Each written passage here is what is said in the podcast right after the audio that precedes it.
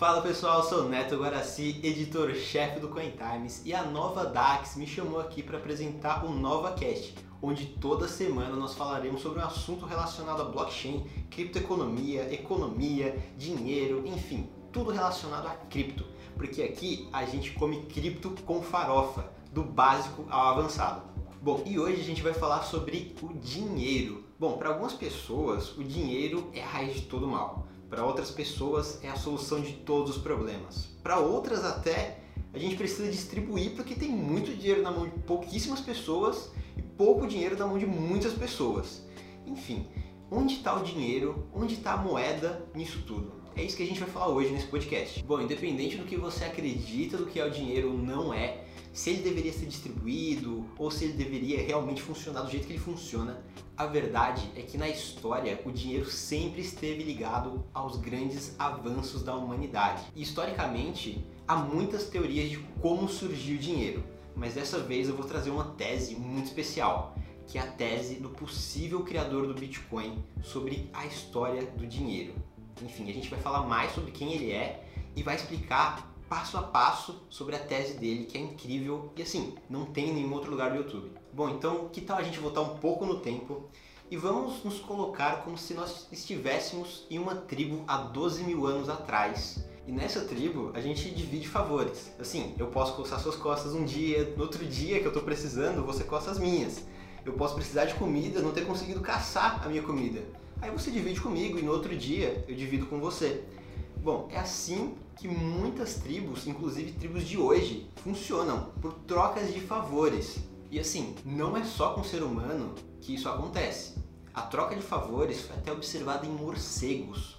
O biologista Gerald Wilkinson, ele viu que existia numa caverna vários morcegos, uma quantidade gigantesca de morcegos, e 103 desses morcegos, ele percebeu que faziam uma espécie de troca de favores. Alguns desses morcegos eram familiares, ou seja, tinham parentescos, e outros eram só amigos mesmo de longa data.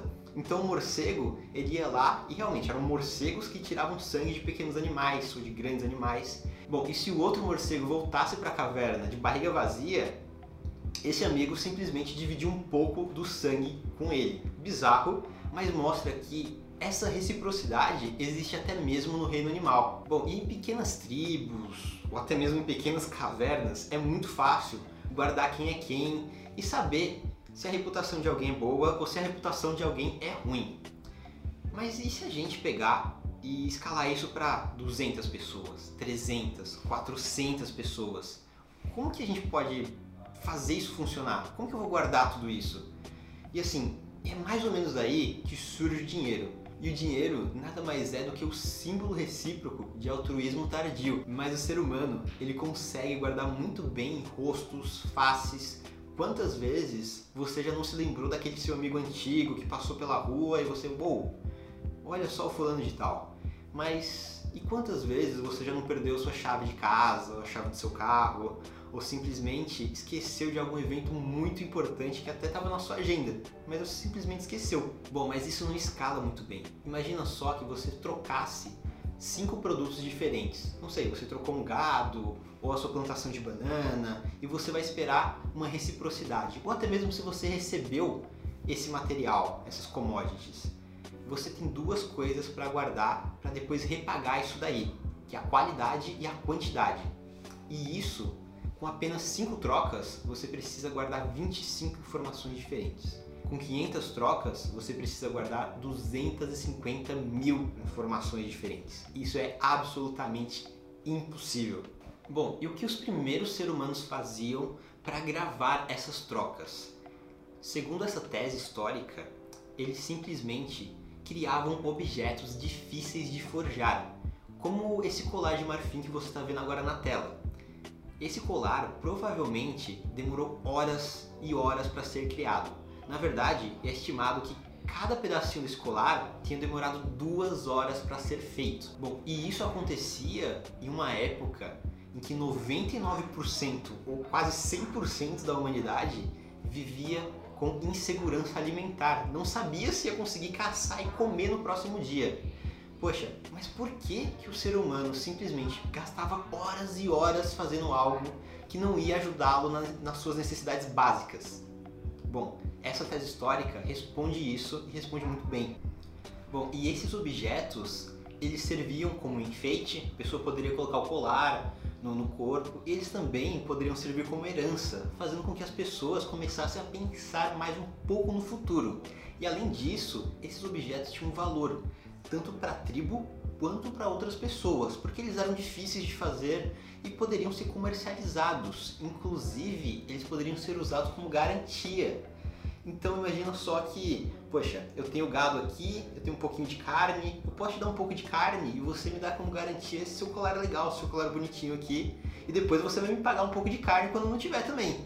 Então é um ganha-ganha que esse primeiro colecionável, esses colares, esses enfeites, trouxeram para a humanidade a primeira forma de dinheiro. Bom, e isso permitiu a primeira espécie de especialização do mundo. Ou seja, uma tribo agora poderia simplesmente se especializar em caçar mamute e a outra em caçar tigre ou caçar marmota, e eles poderiam trocar as carnes de acordo com o período do ano, de acordo com as caças. Ou seja, você teve a primeira especialização da história e isso aumentava muito a produtividade. Tanto é assim que alguns arqueólogos acharam em alguns sítios cerca de 90 a 95% desses sítios, desses cemitérios onde ficavam os seres humanos e os animais, 90 a 95% de um mesmo animal. Então tinha 90 a 95% de ossos de mamute ali e não tinham de outros animais. Ou seja, isso mostrava que o ser humano estava se especializando por tribos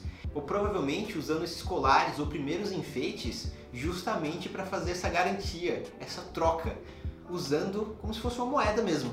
Inclusive, recentemente, algumas tribos bem isoladas foram observadas fazendo esse processo de especialização, incluindo uma tribo que fica mais ou menos no norte da Rússia, que ela se especializou em pastorear uma espécie de antílope, e outra na América do Norte, caçando bisões e trocando com outras tribos. Isso é algo recente, ou seja, mostra que esse processo pode ter acontecido muitas vezes durante a história. E o dinheiro, ele foi evoluindo muito, principalmente porque as pessoas começaram a usar metais para forjar esse tipo de colecionável. Então, agora, em vez de utilizar marfim ou madeira e tal, eles utilizavam ouro, prata, e metais preciosos muitas vezes. Mas as coisas realmente mudaram na Anatólia, que é a atual Turquia. Por lá existiam os reis lídios e esses caras eles conquistaram muitas terras e outras tribos. E essas outras tribos pagavam tributos. E esses tributos eles eram desuniformes, ou seja, eles eram enfeites e como que você ia dar valor para cada enfeite desses? Então o que, que os reis pensaram? Poxa, vamos criar um, uma moeda, vamos criar algo dourado, uniforme e que tenha um valor igual para todas as outras pessoas.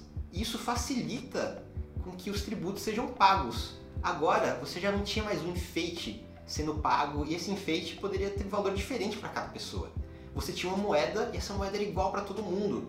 Ou seja, ficava muito mais fácil para os reis coletarem impostos. E esses reis simplesmente acharam uma verdadeira mina de ouro e eles são lembrados até hoje. Sabe aquele rei Midas, da lenda do rei que tocava nas coisas e tudo virava ouro? Pois bem, alguns historiadores acreditam que esse rei Midas é o mesmo rei Midas dessa época, que liderou uma dessas expansões monetárias, dessas primeiras expansões monetárias. Olha que incrível. E esses reis encontraram uma verdadeira mina de ouro e até hoje eles são lembrados pela história, pelo que eles fizeram. Sabe aquele rei Midas, da lenda de Midas, que era o rei que tocava nas coisas e as coisas viravam ouro? Pois bem, alguns historiadores acreditam que esse rei Midas viveu nessa época e liderou essa expansão e essa tecnologia monetária nova. E tanto foi sua riqueza que até hoje ele é lembrado. 20 séculos depois, essa tecnologia já tinha se espalhado pelo resto do globo e muitas civilizações utilizavam esses metais preciosos uniformizados para pagamentos, mas algumas delas, como a chinesa, perceberam que carregar ouro por aí era muito pesado. Não sei se você já ficou com uma barra de ouro, mas simplesmente comprar um pãozinho na padaria com uma barra de ouro deveria ser muito complicado. Então, eles criaram as notas promissórias, que eram notas que alguns banqueiros ou até mesmo governantes davam para os comerciantes e para a população que representavam aquelas moedas.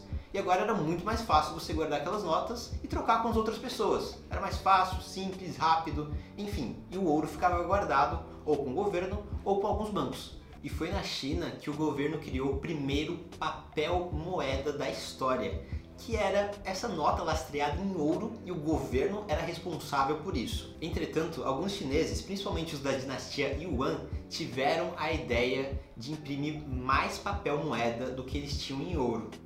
Bom, isso deu certo por algum tempo, mas depois de um certo tempo, isso levou a uma grande inflação monetária isso destruiu a economia chinesa e fez o império dos yuans caírem. E de 1368 até 1450, os chineses continuaram com essa ideia de imprimir dinheiro sem lastro e isso simplesmente deu muito errado. Toda hora que eles imprimiam mais dinheiro, a inflação aumentava e a economia chinesa ficava destruída eles resolveram parar com essa ideia e voltaram ao padrão antigo. E já por volta do século XVI, os espanhóis descobriram uma coisa muito interessante. Eles achavam que o ouro é que trazia realmente a riqueza para a sociedade. E eles encontraram muito ouro nas Américas.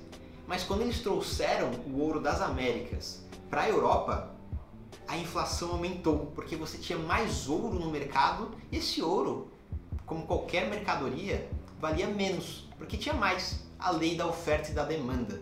Isso causou inflação altíssima para a época de 1,5%. E hoje, só para você ter uma ideia, a inflação no Brasil está em cerca de 3 a 4%. E para a época, isso gerou uma crise gigantesca. Inclusive, essa crise está até nos livros de história. Foi nesse mesmo período que os banqueiros começaram a florescer na Europa. E junto com eles, floresceram também os artistas, porque esses banqueiros financiavam os reinos e esses reinos financiavam artistas. Esses banqueiros, inclusive, financiaram os próprios artistas. E a Renascença surgiu, tirando a Europa da Idade das Trevas, da Idade Média. Ou seja, o avanço civilizacional estava ligado com os bancos e com o dinheiro e o avanço dessa tecnologia. Inclusive, em 1518, surge uma moeda que é muito conhecida, que é um tal de thaler.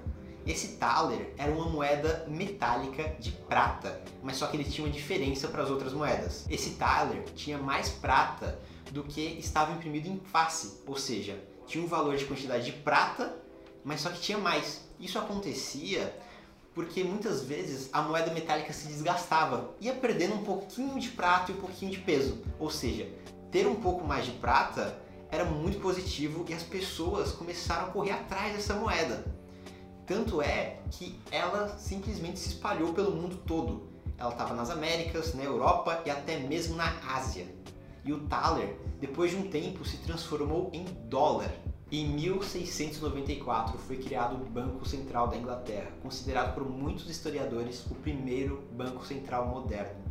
Ele foi criado por um motivo muito pitoresco o rei naquela época não tinha mais crédito no mercado, ou seja, os bancos não queriam emprestar dinheiro para o rei. E ele precisava desse dinheiro para financiar uma guerra, que era a Guerra dos Nove Anos contra a França. Bom, o que, que ele fez? Ele criou um banco de todos os bancos e deu poder para esse banco para ser o único a imprimir moeda. Agora ele tinha todo o dinheiro que ele poderia querer. E agora o governo centralizou todas as funções e ficou muito mais fácil para definir as políticas monetárias. Então o governo poderia falsificar a moeda, diminuindo a quantidade de ouro ou de prata na moeda, porque ele era o único com poder para imprimi-la, para criar e para cunhar essa moeda. Ou seja, ele poderia pedir um empréstimo para si mesmo, assim como Chaves fez em alguns episódios. Mas o dinheiro ele acaba mudando completamente na Idade Moderna, quando o dólar, a principal reserva de valor mundial, passa a não ser mais lastreada em ouro.